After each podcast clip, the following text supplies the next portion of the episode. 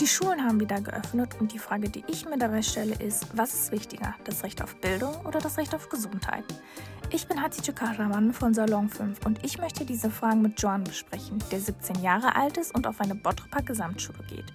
Joan, was ist deiner Meinung nach wichtiger, das Recht auf Bildung oder das Recht auf Gesundheit? Meiner Meinung nach ist, äh, finde ich, das äh, Recht auf Gesundheit halt wichtiger, vor allem in diesen Zeiten. Ich finde natürlich, dass man äh, keine Kompromisse eingehen kann. Ich finde, dass es keinen großen Unterschied zwischen Recht auf Bildung und Recht auf Gesundheit gibt. Nur das Problem ist gerade, dass wir in einem Ausnahmezustand sind. Und das Recht auf Gesundheit ist natürlich wichtiger, denn ohne Gesundheit bringt Bildung überhaupt nichts. Verstehe.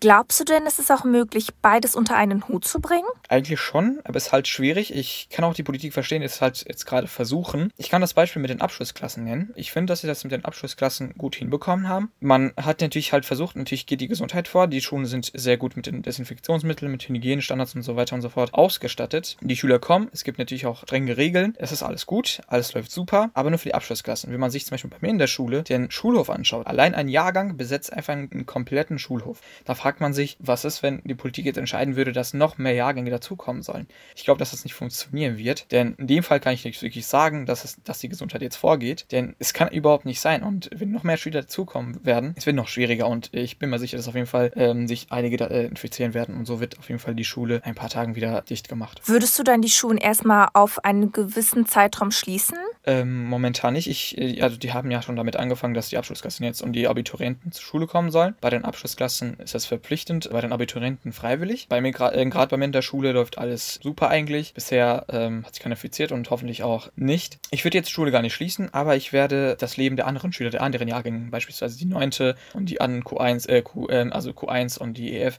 gar nicht gefährden. Ich würde erstmal die Schule so behalten, bis die Abschlussklassen ihre Arbeiten geschrieben haben, bis die Abiturienten mit den Prüfungen schon durch sind. Oder kann ich wirklich erst überlegen, dass die anderen Jahrgänge zur Schule kommen. Ich finde eigentlich ganz gut, dass die Politiker sich gerade Gedanken darüber machen, dass alle vor den Sommerferien äh, die Schule besuchen sollten. Nur allerdings bin ich da pessimistisch, denn ich finde, dass eigentlich das Schuljahr äh, für andere Jahrgänge eigentlich schon beendet ist. Wir haben nur noch zwei Monate und das wird, glaube ich, nicht klappen. Verstehe. Du bist ja auch selber politisch aktiv im Bottroper Jugendparlament. Geht es da auch um solche Themen? Also aufgrund der Corona-Krise konnten wir bis jetzt ähm, an keiner Sitzung teilnehmen. Ähm, ähm, unsere Bewerbungsphase ähm, halt ein paar Themen vorgeschlagen. Äh, gerade sind äh, die Themen Verkehr, Schule, Öffentlichkeitsarbeit und Umwelt aufgekommen. Zeit haben wir bis jetzt leider nicht gefunden. Also wir kennen uns noch nicht. Wir haben noch nicht ähm, getaggt. Deswegen fällt es uns schwer, sich über das Thema zu diskutieren, weil keiner sich an, also der andere kennt. Aber ich glaube, dass wenn es soweit ist und wenn wir uns äh, nochmal wiedersehen werden, dass das Thema auf jeden Fall ähm, auf dem Tagesordnung äh, sein wird und dass es zustande kommen wird. Ich habe immer das Gefühl, dass es gerade beim Thema Schule immer über die Schüler hinweg entschieden wird. Glaubst du, das ist auch so? Hast du auch dieses Gefühl? Ich habe das Gefühl und äh, bin derselben Meinung. Ich finde eigentlich, dass gerade über die Jugendlichen gesprochen wird, nur allerdings nicht mit den Jugendlichen. Und das finde ich äh, schade, weil die Jugendlichen eigentlich, das ist ihre Zukunft. Und ich finde eigentlich, dass sie selbst entscheiden sollen, ob die zur Schule gehen sollen. Äh, die ähm, Landesschülervertretung hat ja vorgeschlagen, äh, bevor die Schulen jetzt ähm, aufgingen, dass man die Wahl zwischen äh, Durchschnittsabitur hat äh, oder ganz normal äh, also die ähm, Abiturprüfung schreiben. Ich bin derselben Meinung, ich finde eigentlich das richtig gut. Denn es gibt einige Abiturienten, die sich verbessern möchten, die unbedingt auf einen guten NC kommen möchten, um später in einen Studiengang zu gehen, der ähm, hohe Anforderungen hat. Aber es gibt natürlich auch andere, die der Meinung sind, warum sollte ich zur Schule, warum sollte ich mich infizieren, warum sollte ich äh, mein Leben gefährden oder mein, die, das Leben äh, meiner Angehörigen. Das kann ich vollkommen verstehen. Nun, das Problem ist, man wird gar nicht gehört. Es wird kaum auf die Schüler und Schülerinnen und die Jugendlichen gehört.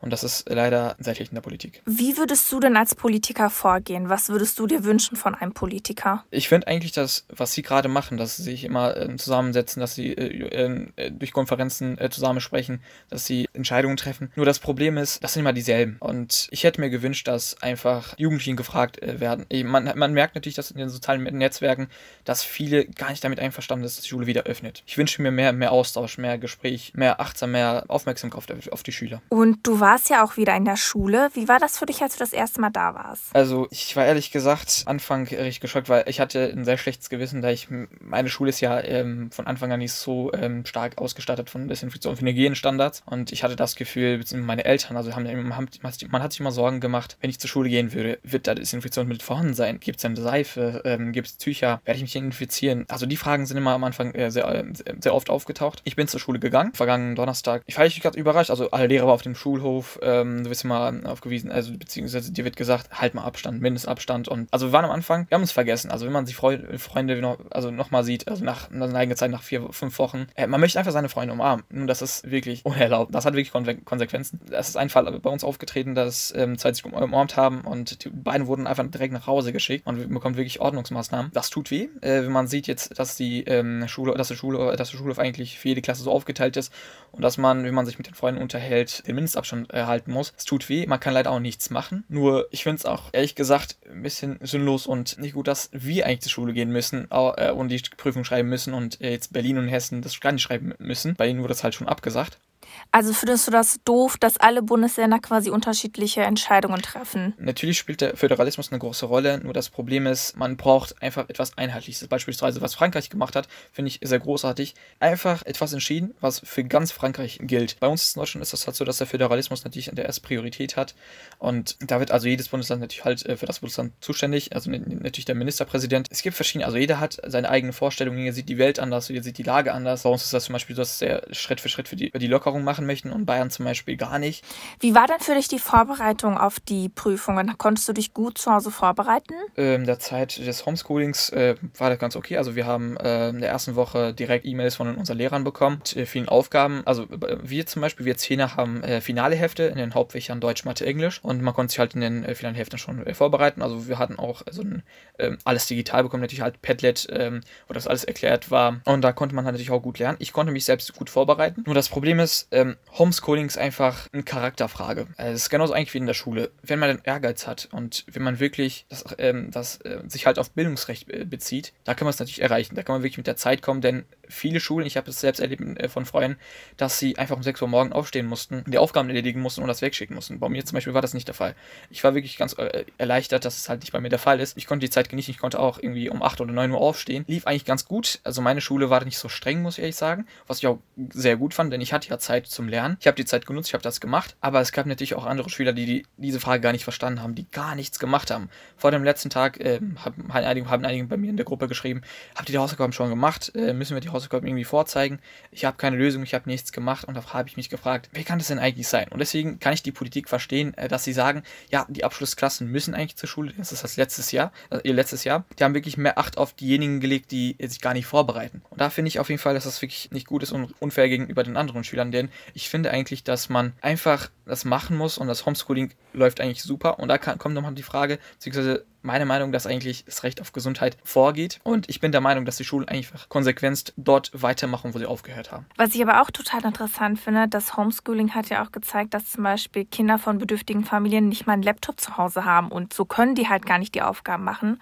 Und die Koalition hat ja deswegen beschlossen, Kindern aus bedürftigen Familien eine Einmalzahlung von 150 Euro zu geben, mhm. um digital am Unterricht teilzunehmen. Was hältst du davon? Denkst du, dass 150 Euro reichen? Um sich einen Laptop zu leisten, überhaupt nicht. Ich hätte mir gewünscht, dass eigentlich, ähm, dass die Schüler, die ähm, also die den Bedarf haben, ähm, digital zu lernen, die keinen Zugang zu einem Laptop zu Hause haben, dass sie wirklich äh, sich Laptops zum Beispiel von Medienzentrum in ihrer Stadt einfach ausleihen können. Oder dass sie einfach ähm, das irgendwie nach Hause zugeschickt bekommen, dass man halt das alles kauft. Genauso einfach für dem gleichen Prinzip wie äh, bei den Stipendien. Nur das Problem ist, 150 reicht wirklich nicht. Oder kann ich nochmal die Politik verstehen, dass sie halt wirklich sagen, man soll zur Schule. Denn es gibt Menschen, die es überhaupt nicht leisten können und die das gar nicht mitbekommen. Und dann wird es halt richtig kompliziert und dann denkt man, haben die vielleicht nicht recht, dass die Schulen wieder geöffnet werden müssen. Es ist richtig kompliziert, finde ich. Also die Frage ist ja nicht entweder Gesundheit oder Bildung, denn beides hängt irgendwie zusammen. Also ohne Gesundheit kann man überhaupt auf die Bildung gar nicht eingehen und hängt irgendwie zusammen ab und man kann wirklich keine Kompromisse eingehen, finde ich. Das ist ein wichtiges Stichwort. Das Recht auf Bildung und das Recht auf Gesundheit zu gewährleisten ist eine komplexe und gerade durch Corona eine besondere Herausforderung. Ich danke dir, Joan, für dieses Gespräch. Wir wollen uns verstärkt mit dem Thema Schule in der Corona-Krise beschäftigen und wollen die Stimmen von Schüler und Schülerinnen einholen. Folgt uns auf Instagram unter Salon5 wo wir all unsere Beiträge teilen. Ich danke euch fürs Zuhören und sage Tschüss und bis zum nächsten Mal.